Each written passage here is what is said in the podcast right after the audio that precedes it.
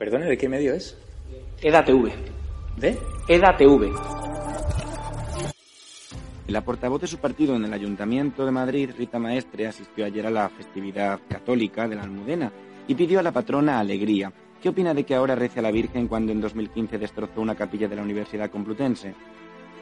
Condena la violencia de los independentistas hacia la policía. Ustedes también llevan condenados a sus actos independentistas. ¿Por qué ese doble trato? Va a pedir perdón a las víctimas de las FARC, organización terrorista a la cual usted asesoró. ¿Cómo valora su segunda condena por llamar violador a un fallecido después de haber sido condenado también por, por pagar en B a su asistente? ¿Y por qué se niega a pedir perdón a esta víctima? ¿Cree que el comunismo es bueno para la humanidad? Sí, claro, cómo no. Ninguna duda. ¿Y su país cómo está por culpa del comunismo? Bueno, hasta luego, muchas gracias. Va a abandonar el Congreso, como ha ocurrido con Alberto Rodríguez, en caso de que sea condenado. Usted tiene todo el derecho a hacer las preguntas y yo tengo todo el derecho a no contestárselas. ¿Por qué no puede responder? Al final los españoles le pagamos sus sueldos. ¿Se puede ser comunista con su ideología teniendo un ático en retiro y una casa en Cercedilla? Participa usted de burbujas mediáticas como las de no condenar la violencia ejercida en Mondragón contra las víctimas del terrorismo. ¿Cree que es apropiado que una persona condenada y que insultó gravemente a una mujer, eh, agente de policía llamándola zorra, se siente en un supuesto ministerio para la defensa de la mujer?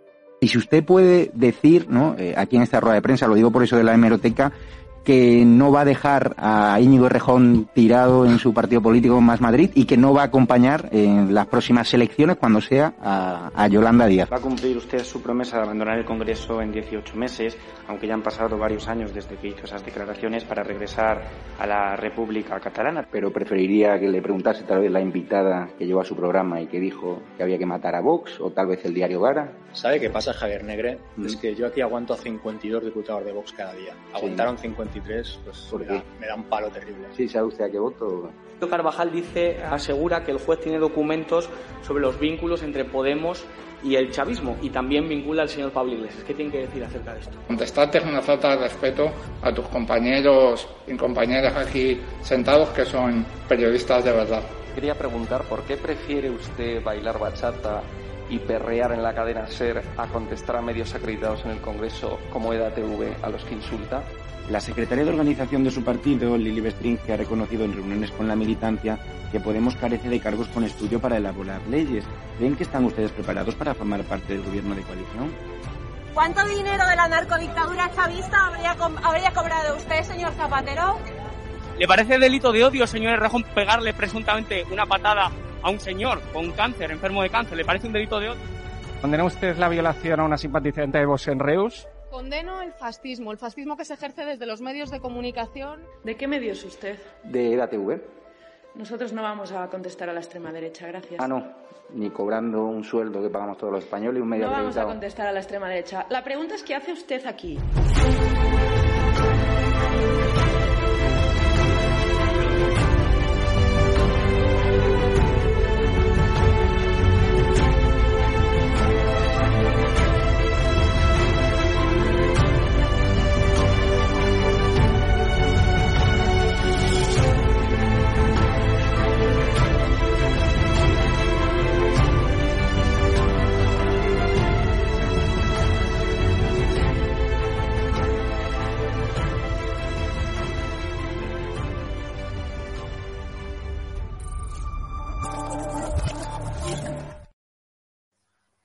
¿Qué tal, Carles? Hola, buenas noches. ¿Cómo te encuentras? Bien, pendiente de irnos en un par de días a Madrid, otra vez al Congreso y bueno, luego empezar la semana tras un fin de semana de medio descanso. ¿Qué, qué tal, qué tal vas? Eh, o sea, ¿cómo ves el panorama hoy de la actualidad con Iván Redondo eh, metiéndose en la plena disputa entre Genova y Sol, diciendo entre Ayuso y Vox sacarían 202? Sí, no, es una cosa sorprendente en el buen sentido. Hemos empezado la semana, creo, muy fuerte, es decir, con muchos temas de golpe, vamos a decirlo así. Algunos creemos de que esta semana, en el fondo, va a sintetizar este la próxima semana. Recordemos que lunes a miércoles, el martes en principio es puente en muchas localidades. En el Congreso mismo no hay actividad la próxima semana, es decir, que es prácticamente la, esta semana se va a aglutinar todo lo que va a venir las dos próximas semanas y parece que todos tienen ganas de explicar cosas y de hablar. Y lo de Redondo, Bueno, el artículo de la vanguardia donde titula directamente los 202 de Ayuso y Vox. ¿Qué puede ser? ¿Un disparo hacia el PSOE de Sánchez diciendo de que podría tener una gran mayoría al centro derecha? ¿Es un disparo también al PP de Casado diciendo que con él, como mucho, algunas encuestas le ponen en 176, 77, es decir, le ponen en 20 o 30 diputados menos? Habría que preguntárselo a Iván Redondo, tú que lo conoces, ¿por dónde van los tiros? Sí, yo eso le, me gustaría preguntarle directamente. Yo lo que sé, has visto esa información, ¿no? Que se ha ofrecido a presidente y consejero de, del IBE, que Sánchez parece que lo ha boicoteado. Yo la información que tengo es que ya está asesorando a Yolanda Díaz y a sus otras ángeles de Charlie, a la Ada Colau y compañía. Él quiere una candidata mujer y está claro que quiere polarizar con Ayuso y que para el Pablo Casado, a pesar de que se ofrecía a trabajar con él, bueno, se ofrecía a trabajar con él porque se los presenté yo y estaba en esa conversación, pues ya le ve invalidado y, y, deslegitimado para liderar el Partido Popular en las próximas generales. Lo cierto es que los sondeos siguen hablando bien del Partido Popular y le subieron en torno a 130. ¿Te crees esos sondeos? Pero la realidad, eh, yo los sondeos, a ver, parece claro que ahora mismo si el Partido Popular no gana al PSOE, es que se está haciendo rematadamente mal. Pero luego hay el miedo, y eso hay que decirlo así de claro, es la situación un poco anterior que hubo a las elecciones de Madrid. Si recuerdan los oyentes, cuando las elecciones de Madrid parecía obvio que iba a haber un pacto PP-Vox, pero la campaña en este caso de Ayuso fue decir obviamente que Vox no eran ellos, pero no criticar ni decir que no iban a pactar, etcétera, etcétera. Y esa política al final les dio los mejores resultados. Ahora vemos, por ejemplo, las hipotéticas elecciones de Andalucía con la supuesta frase de, del propio Casado, donde decía que no quería ver ningún pacto con Vox antes de las generales, que se complican, porque está claro que Moreno, el, presidente de Andalucía, no es Ayuso, y está claro que la candidata hipotética de Vox en Andalucía sería Macarena Olona, no es Rocío Monasterio. Con lo cual parece que allí la mayoría, recordemos, hablamos de 109 diputados, con la cual la mayoría estarían 56 diputados. Algunos creemos que la suma, entre comillas, de Vox, PP y Ciudadanos, que creemos que quedará en cero, o sea, la suma de PP y Vox irá sobre 60 diputados, o sea, con mayoría, pero está claro que con una candidata como Macarena Olona debería haber un pacto, porque si no, el PP quedaría por debajo, de, obviamente, de una hipotética unión entre el PSOE y los partidos de más izquierda. Y aquí es donde un poco se vislumbra el escenario, es decir, Parece que en el PP hay candidatos que son capaces no solo de subir, sino de hacer bajar o no subir tanto a Vox, caso de Ayuso, y hay otros candidatos que cada vez que hablan, y hablamos de Casado, incluso podríamos hablar de Moreno, cada vez que hablan no suben tanto como Ayuso y hacen subir más a los candidatos de Vox. Con lo cual, si encima estos candidatos son los que van diciendo que no quieren pactar nada con Vox, pues se avecina un tiempo complicado para gobiernos que no sean de la izquierda. Y parece claro que Vox en ese sentido lo que quiere ahora ya no es solo apoyar, como pasó en el caso de Andalucía, sino quiere entrar en los gobiernos. Y eso para el Partido Popular, sobre todo para el equipo de GEA, parece que le da un poco de alergia. Sin duda, sin duda que le da mm, Alergia, ¿qué te ha parecido la intervención de, Cayetana hoy? Dice que ella ha hecho este libro para que Pablo Casado sea presidente, un poco irónico todo, ¿no? Cayetana, hablando en palabras directas, a veces parece una cachonda, decimos en el buen sentido, obviamente, ¿eh? porque dice aquello que con palabras educadas en el fondo sabe que son las que más hieren.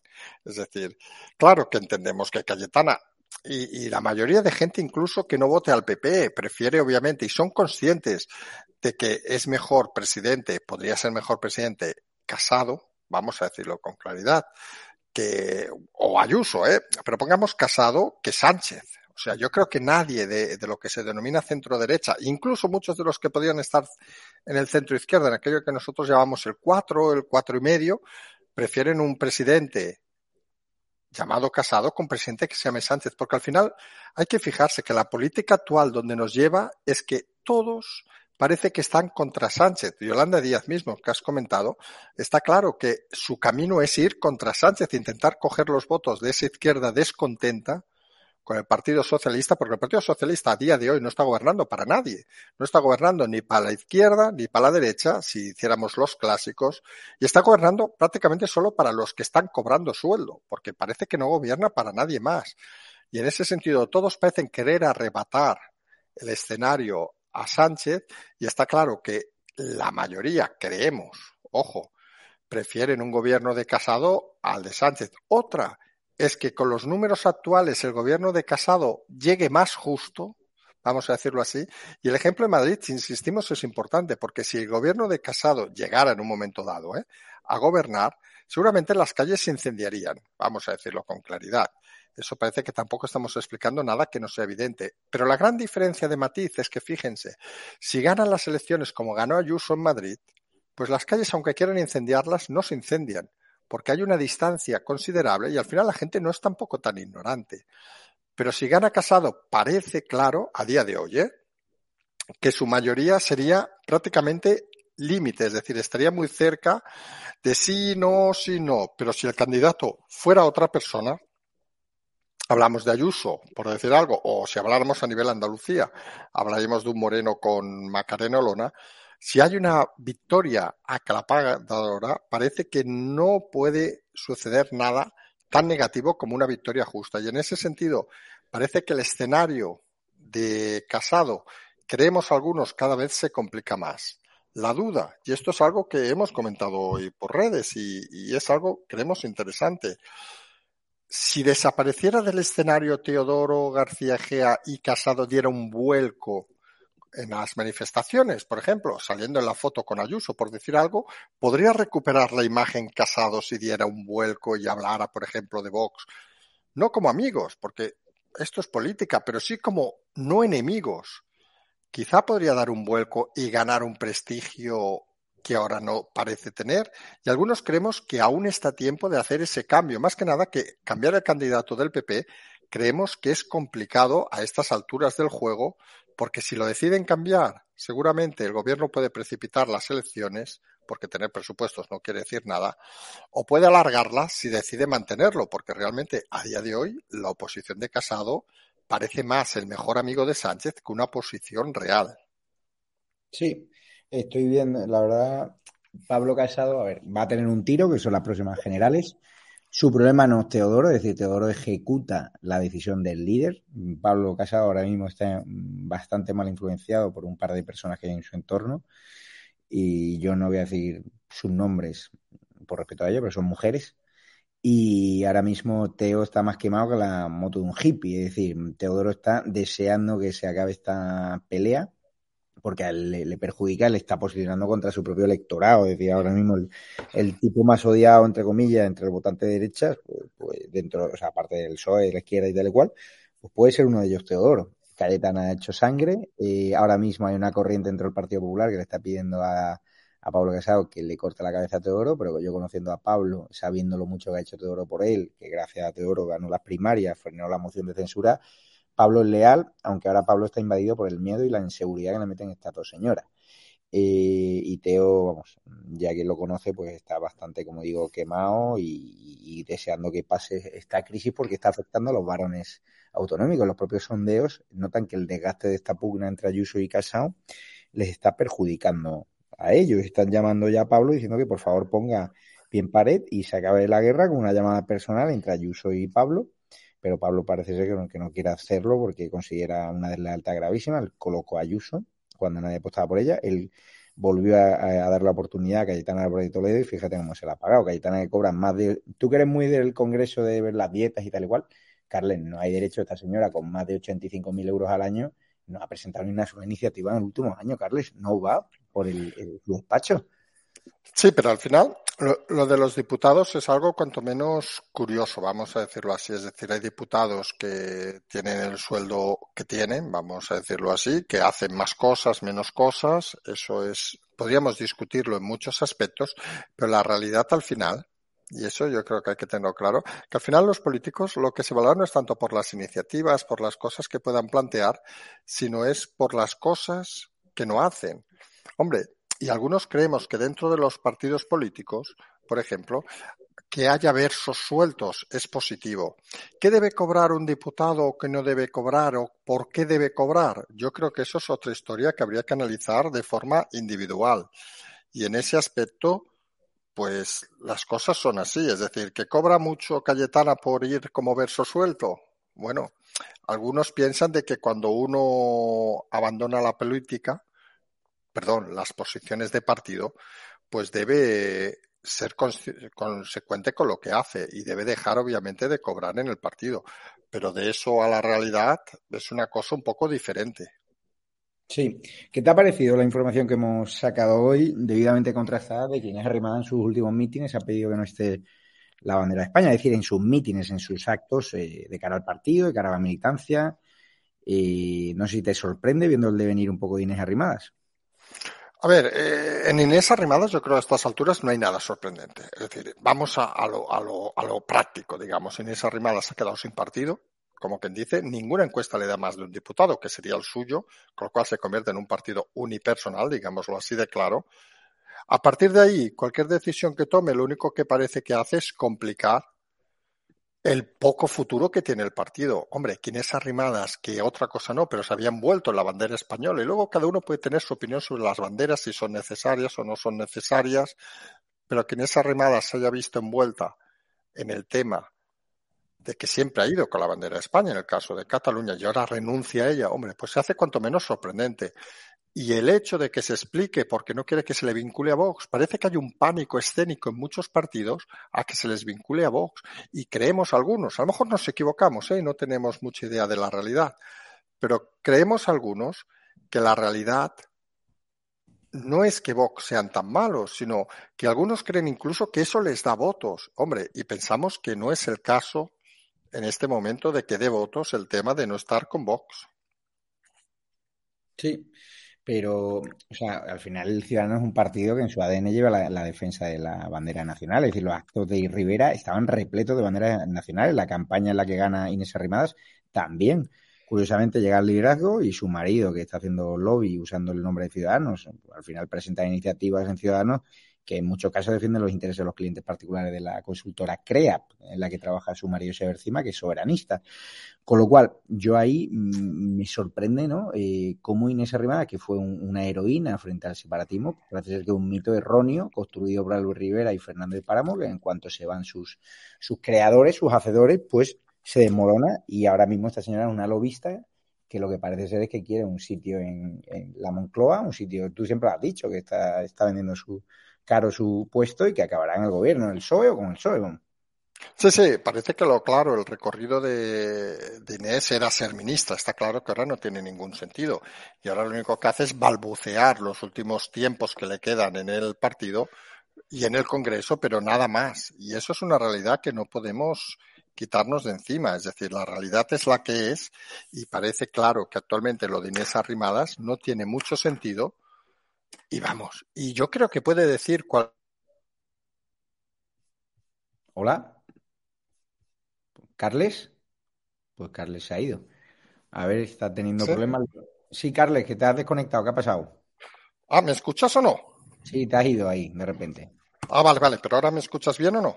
Sí, ¿estás ya con la cervecilla o qué? No, que va, que va, que va. Que aquí a estas horas aún nos queda un programa. Aquí estas cosas no se pueden hacer estamos improvisando, que a veces nos toca improvisar y un segundo, que esto se complica a veces. El globo. Que las cosas. Sí, no, no es globo, es no, no sé quién es, pero bueno. Espera, ya está, ya está solucionado el tema. Que nos hemos tenido que mover un poquito para hacer alguna cosa aquí. A ver, ya está. Ya está, ¿me escuchas bien o no? Sí. Vale, perdona, ¿eh? que ha habido una pequeña interrupción, pero ¿sabes estas cosas del directo? Ahora podríamos decir aquello que son las 11 y 13 para que la gente tenga clara qué hora es. Sí, sí, sí. Y... Hemos empezado un poquito tarde por mi culpa porque el programa anterior donde damos, todas las claves de la alergia de Inés Arrimadas a la bandera nacional, que podéis ver ya las dos noticias, la que prohíbe su uso en mítines, eh, porque claro, eh, Begoña Villacís ha saltado un tuit de Girauta que daba validez a la información, Girauta conoce bien lo que está pasando en Ciudadanos, diciendo, ya, pero es que el sábado eh, se llevaba un paraguas con la bandera de España. No, señora. Eh, la comitiva llegó allí a Jusapol, al acto de Jusapol, sin paraguas, empezó a caer la del pulpo, y allí dos personas de Jusapol que había por allí le cedieron dos paraguas que cualquiera conozca la estética de Ciudadanos no aparece. Está ahí cuchicheando Carles. ¿Qué ocurre, Carles? No, nada, nada. Estamos arreglando un pequeño asunto interno, pero ya está arreglado. Bueno, Volvemos básicamente que el paraguas se lo prestan, no, no estaba la comitiva y es la foto de Inés Arrimadas con el paraguas no es distribuida a los perfiles oficiales de Inés Arrimadas y Ciudadanos en las redes sociales. Esconden esa foto que fue momentánea, cinco minutos, cayó la del pulpo y distribuyeron otras en las cuales no tenía la bandera nacional. El pasado fin de semana un acto en Sevilla con jóvenes donde esconden la bandera nacional, se dan órdenes de invisibilizarla.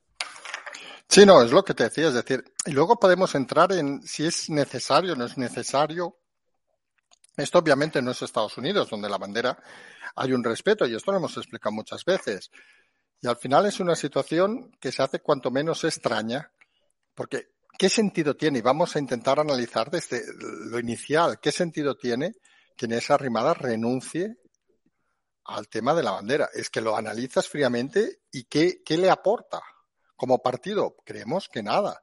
Los votantes de Ciudadanos, hombre, muchos les puede importar poco la bandera, pero realmente creo que la mayoría la respetan, con lo cual, o tiene una deriva hacia la izquierda muy extraña, No, que o- simplemente la- tú vives en Cataluña, al final, y Inés Arrimadas, al salir como independentista, en Cataluña el que saca la bandera de España, el ambiente, la atmósfera tóxica te hace sentir como que estás provocando, por eso mucha gente no la saca. Entonces ya se ha imbuido ese ambiente, esa atmósfera, y ella, cuando Al- Albert Rivera le obliga con Fer de Páramo a enseñar esa bandera nacional en el año 2018, en ese brillante discurso contundente que le preparan desde Ciudadanos a Inés Arrimadas, ella se negó, no quería sacar la bandera de España bajo ningún concepto, como tampoco reivindicar el pasaporte nacional, eh, y hacían antes en Ciudadanos una contradiada eh, con símbolos nacionales, y ella se negó, cuando llega al poder, hace un acto el mismo día de la llena- lleno de señeras. Ella tiene alergia a la bandera nacional, que considera que es algo ya de la ultraderecha, de Vox y- y-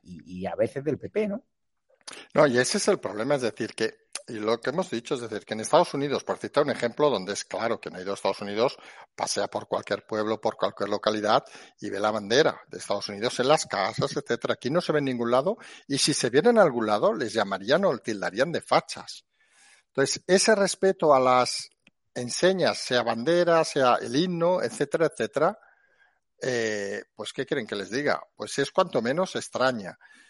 Que le pase a un partido como Ciudadanos en plena descomposición es que no tiene sentido, porque es hacer que se hable de ellos por algo que no les va a sumar precisamente ni un voto. Y eso al final es lo que no se acaba de entender a veces en las estrategias políticas. Que lo hiciera algún otro partido.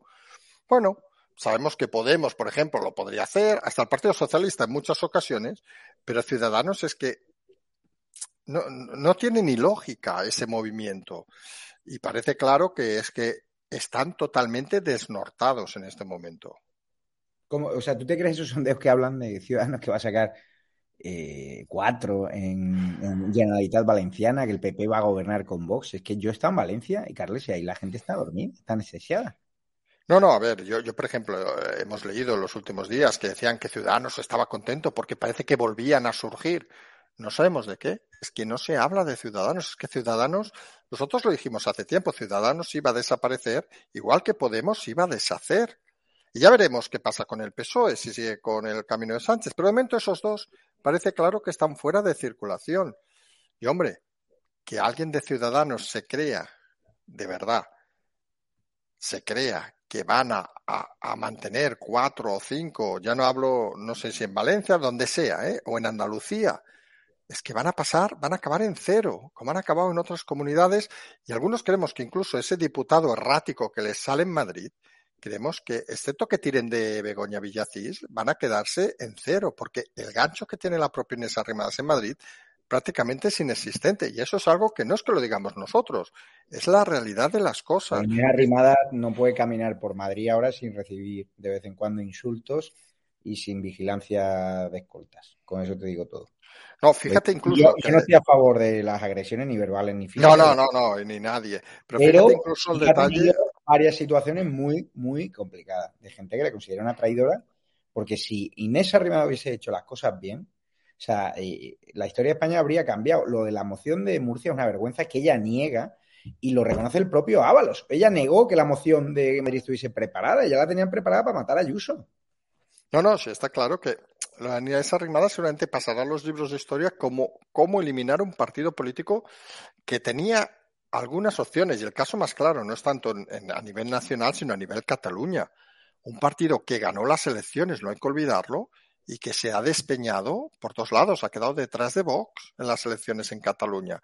Y eso no ha significado la dimisión de Arrimadas. Vamos, ni la dimisión ni ninguna otra cosa, lo cual es cuanto menos más sorprendente todavía, porque parece que no tienen ni la capacidad de asumir las responsabilidades. Y nosotros hemos dicho muchas veces que una de las claves de la política decente sería asumir las responsabilidades. Y cuando un político no asume las responsabilidades, oiga, pues es que no estamos en el buen camino.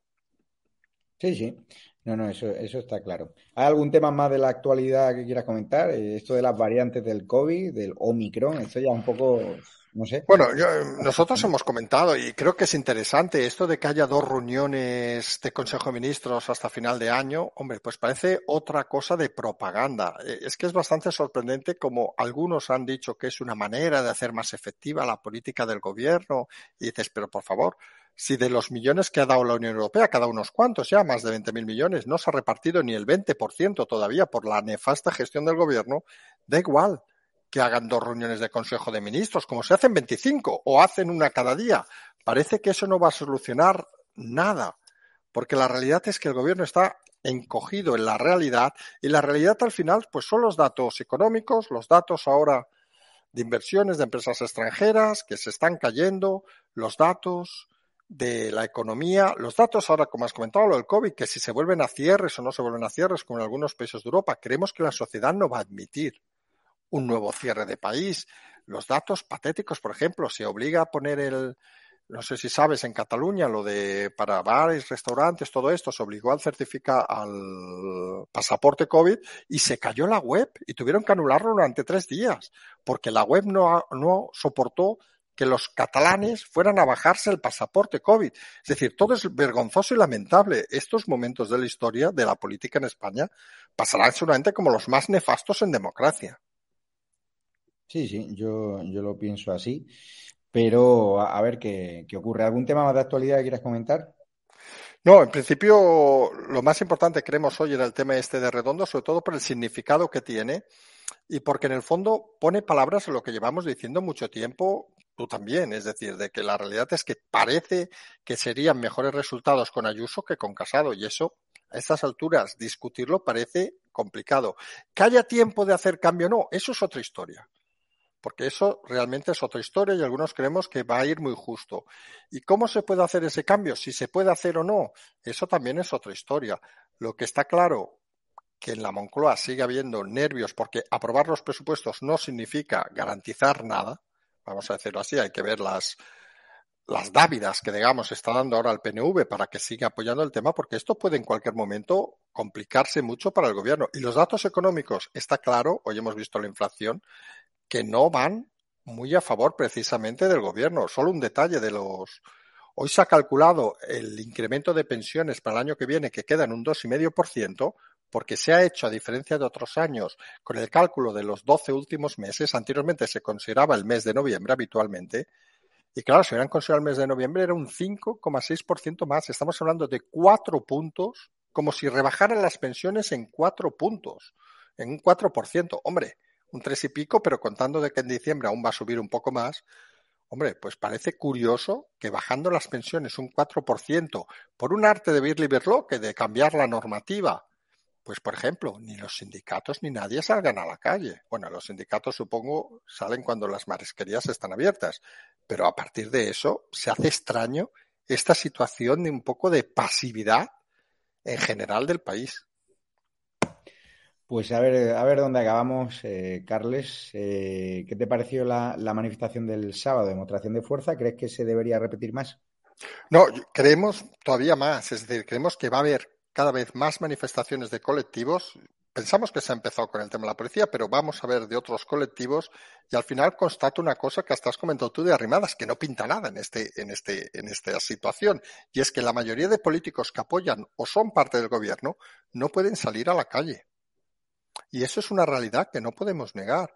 Y creemos que la calle va a seguir saliendo Y oiga, y esto es la democracia, que si alguien quiere protestar, que proteste. Nos ha hecho gracia manifestaciones de, de policías cuando ha salido gente de la izquierda criticándoles porque decían que los policías no pueden decidir su opción política. Y algunos policías han comentado una cosa muy curiosa.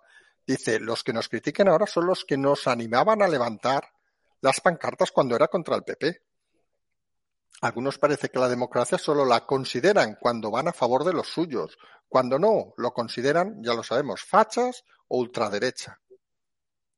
Pues sí, aquí yo creo que hay que salir más a la calle. La gente está muy cabreada, muy agradecida por el trabajo que hacemos. Ayer, no, esta mañana una persona en el AVE, en la cafetería, me decía, qué bueno que os habéis unido otra vez Carles, Enrique y tú y que hacéis ese esfuerzo de, generosidad. Yo creo un momento de unión, un momento de pues hay grises, obviamente, hay gente que piensa distinto, que tenemos matices, pero que es bueno en este canal pues haya gente de izquierda, de derechas, como ya te he dicho, yo he incorporado perfiles de izquierdas, a pesar de que me han criticado, algunos espectadores pues son los programas más vistos, con lo cual... No, no, yo te digo una cosa, yo creo que el, el, futuro, lo que debe pasar es, y yo a veces pongo un ejemplo que es muy bestia y que nadie malinterprete, ¿eh? cuando en la Segunda Guerra Mundial en Yugoslavia se juntaron todos, para echar a los malos, que eran los nazis en aquel momento. Luego se mataron entre todos, que tú y yo no nos vamos a matar, que yo sepa. Pero el concepto, ¿eh? es decir, que se juntaron todos porque el enemigo común era el que era. Y, es, y obviamente hay alguien que está aniquilando el sistema democrático y hombre, y creemos algunos que lo mínimo es que personas con diversas posturas, obviamente no todos pensamos lo mismo, con diversas ideas, pues intentamos unirnos en cierta manera o al menos intentar explicar y avanzar y conversar, que conversar es algo que se debe hacer entre todos. Creemos que hay que aportar esa calma y esa tranquilidad en estos momentos, porque si no, parece que los únicos que hagan oposición sean los que se dediquen dicho con todo respeto, obviamente, a los insultos, etcétera. Y no, creemos que entre todos podemos aportar y los discursos, como dices tú, son de muchos matices de grises y entre todos hay que ir sumando para intentar entre todos que la gente acabe reaccionando y acabe viendo la realidad como es y luego cada uno que vote a quien le dé la gana, que eso lo hemos dicho siempre. Más faltaría. Aquí no damos ideas de voto ni mucho menos. Aquí simplemente opinamos lo que pensamos, lo que vemos. Oiga, y a veces nos podemos equivocar, claro que sí pero eso es la gracia de la democracia, poder opinar libremente y poder entre todos sumar cosas. Así es. Pues Carles, te deseo buenas noches y nada, me acaba de escribir un alto cargo ciudadano para que desmienta la información. Aquí no se desmienta absolutamente nada. Muy bien.